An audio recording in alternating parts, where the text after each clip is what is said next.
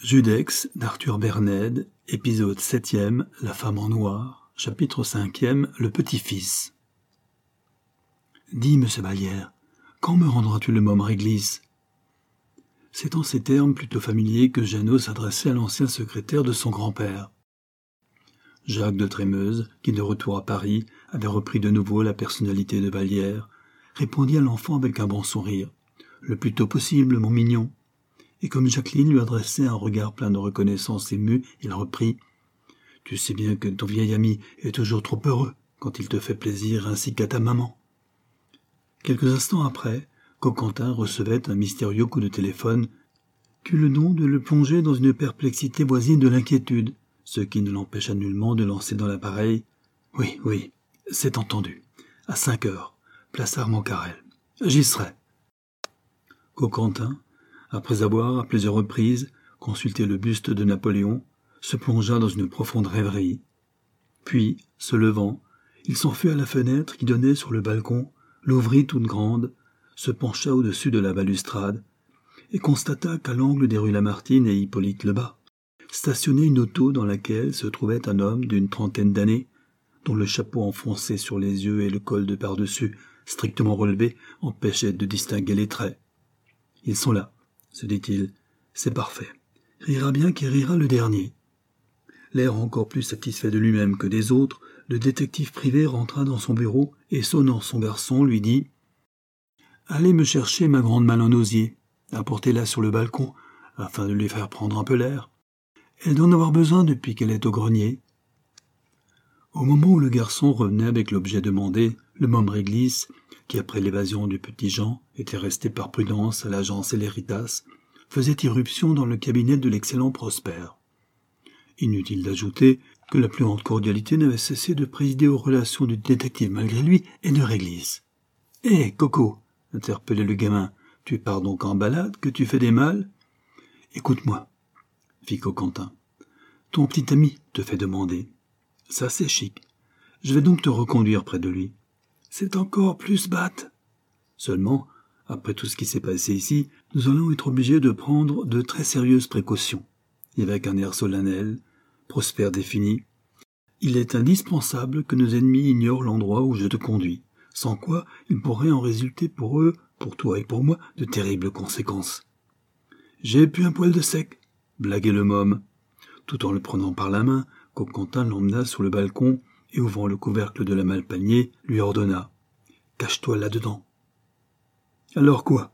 interrogeait Réglisse, toujours gouailleur. Vous allez me trimballer là-dedans comme du linge sale? C'est-il que vous m'emmenez chez la blanchisseuse? Laisse-toi faire et ne crains rien, commandait gentiment Prosper. Ça, c'est rigolo, fit le gosse en disparaissant dans la malle. Coquentin, après avoir glissé un coup d'œil vers l'auto qui n'avait pas bougé de place, ramena le panier en osier dans son bureau. Quelques minutes après, aidé par sa femme de chambre, il le déposait, avec d'infinies précautions, sur le siège d'un taxi-auto à l'intérieur duquel montait la bonne, et après avoir lancé une adresse au Watman, il rentrait chez lui en se frottant les mains. À peine le taxi eut-il démarré que la voiture qui attendait rue Hippolyte Lebas se lançait à sa poursuite. Le taxi-auto, après avoir gagné et traversé les boulevards extérieurs, suivit le boulevard Barbès, puis le boulevard Ornano, et tournant à gauche à la hauteur de la porte de Clignancourt, il s'engagea sur le boulevard Ney qui longe la ligne des fortifications de Paris. Alors, il se passa un fait vraiment inouï d'audace et d'adresse. La voiture de maître, qui jusqu'alors s'était contentée d'accompagner la voiture de place à une distance relativement respectueuse, accéléra tout à coup son allure, tandis que l'homme qui se trouvait à l'arrière, et n'était autre qu'Amaury de la Rochefontaine, se dressait armé d'un solide gourdin à manches recourbées. Au moment où il arrivait à la hauteur du taxi, il empoigna, avec la crosse de son bâton, la corde très solide qui ficelait le panier en osier, la tira à lui avec une force et une dextérité prodigieuses, et avant que le brave conducteur du taco ait eu le temps de revenir de sa surprise, la malle et son contenu, littéralement harponné au passage, se trouva, en un clin d'œil, transporté du siège du taxi à l'intérieur de la 24 HP d'Amory, qui, piloté par Crémard, disparut dans la direction du boulevard Berthier, brûlant à toute allure la chaussée presque entièrement déserte. Bravo, patron, approuvait le chauffeur ordinaire et extraordinaire de Diana Monti. Bref, on dirait que vous n'avez fait que cela toute votre vie. Vite, à la maison, ordonna Monsieur de la Rochefontaine, tout essoufflé par le formidable effort que lui avait occasionné cette opération aussi hardie que difficile. Après avoir zigzagué dans diverses rues, afin de dérouter toute poursuite, Crémard stoppa devant la garçonnière d'Amory, où depuis les derniers événements, Diana Monti, qui comprenait que plus que jamais elle avait besoin d'une protection efficace, avait élu domicile. Crémard, lâchant sa voiture, chargea la malle sur son épaule tout en disant Il est joliment sage là-dedans, le môme réglisse. C'est ce qu'il a de mieux à faire, répliqua sèchement M. de la Rochefontaine, auquel il répugnait de se familiariser avec des serviteurs de l'acabit de Crémard. Celui-ci se contenta, tout en gravissant l'escalier, de risquer ce facile à propos. Il ne dit rien, mais il n'en pèse pas moins. Le petit bougre, je ne le croyais pas si lourd. Eh bien, demanda anxieusement l'aventurière, qui semblait attendre avec impatience le retour d'Amory. Il est là-dedans, répliqua sèchement Amory, en désignant à sa nouvelle associée le panier d'osier que Crémard avait déposé au milieu du salon. Vous en êtes sûr? interrogeait Diana. Parbleu, j'ai vu Coquentin l'y cacher. Si vous aviez zioté le patron, flattait Crémard, tout en défaisant les cordes qui sanglaient la malle, il vous a enlevé ça comme un goujon. C'est épatant. Petite vermine, grinça l'ex-institutrice, tu vas nous payer ça. Je crois qu'il ne doit pas en mener large, insinuait Crémard tout en continuant son déballage. La preuve, c'est qu'il n'a pas soufflé mot depuis que le patron l'a pêché à la ligne. Et en ouvrant le couvercle de la malle, il lança brutalement. Allez dehors, espèce de sale crapaud, et plus vite que ça, ou je débarbouille à la potasse. Et comme rien ne bougeait, Diane, nerveusement, saisit la vieille couverture apiécée qui devait dissimuler l'enfant. Un cri de colère lui échappa. Le volumineux colis ne contenait qu'un pavé renfermé dans de vieux effets auxquels était épinglé le mot suivant. Le môme réglisse n'est pas un ballot. Roulé par Coquentin s'écria la Monty, pâle de fureur. Ah, c'est trop fort Et avec un accent de violence inouïe, elle scanda. Mais j'aurai ma revanche Oui, je l'aurai Je l'aurai Pendant ce temps, le directeur de l'agence Céléritas, qui avait attendu que les deux voitures se fussent suffisamment éloignées, sortait de chez lui avec le môme réglisse et se rendait directement place Armand Carrel, où il remettait le gamin à Roger de Trémeuse, auquel il fit naturellement le récit du bon tour qu'il venait de jouer à ses adversaires. Et comme Roger le félicitait de sa ruse, l'excellent Prosper, qui rayonnait, n'en déclara pas moins, avec une modestie charmante. Oh, monsieur, ce n'est rien, croyez-le, à côté de ce que je peux faire. Et il ajouta en lui-même. Si Napoléon revenait sur le trône, il me nommerait ministre de la police, comme Fouché. Eh bien, frère, es-tu un peu moins malheureux? demandait Roger à Judex, qui, sous les traits du vieux Balière, pouvait se laisser aller plus facilement à la douloureuse amertume qui s'était emparée de lui. Jacques eut un geste évasif qui ressemblait à l'expression d'un découragement profond. Puis, lentement, il reprit. Je m'efforce de me raisonner, de me combattre, et surtout d'étouffer en moi ce terrible amour. Quel sera le plus fort de nous deux, je n'ose y songer. Je m'abstiens d'interroger l'avenir. C'est déjà bien assez d'imposer silence à mon cœur. Pauvre ami.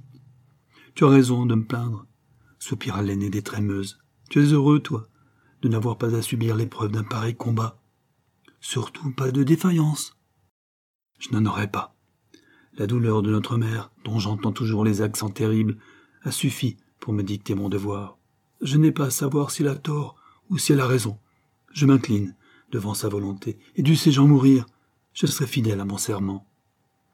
Je n'en attendais pas moins de toi, reprit Rouget, en enveloppant son frère d'un regard tout d'admiration et de tendresse. Et je suis sûr d'ailleurs que tu puiseras dans l'accomplissement de ta promesse le réconfort dont, à certaines heures, tu auras besoin. Je l'espère. D'ailleurs, n'as-tu pas déjà remporté sur notre mère une incontestable victoire, en obtenant d'elle la vie de Favreau? Qui sait si notre mère ne s'attendrira pas un jour, et ne se décidera pas à cheminer avec toi, avec nous, sur la route du pardon? Ne nous berçons pas d'illusions pareilles, reprit Jacques. Notre mère ne cédera jamais. Elle a trop vécu de sa haine pour ne pas vouloir mourir avec elle. Et quand même, chose impossible, miracle que je ne veux pas prévoir, consentira-t-elle à ce que je rendisse un jour Favreau à sa famille? Jamais, celle-ci ne pardonnera Jacques de Trémeuse d'avoir été Judex. Ma seule consolation sera de continuer à veiller sur elle, sous les traits de ce balière, de ce vieillard auquel toute passion est interdite. Je tâcherai de me prêter son âme comme je me suis façonné son corps, et l'amitié que j'inspirerai sous ses traits à Jacqueline me fera peut-être oublier à la longue la haine qu'elle avouait au justicier de son père.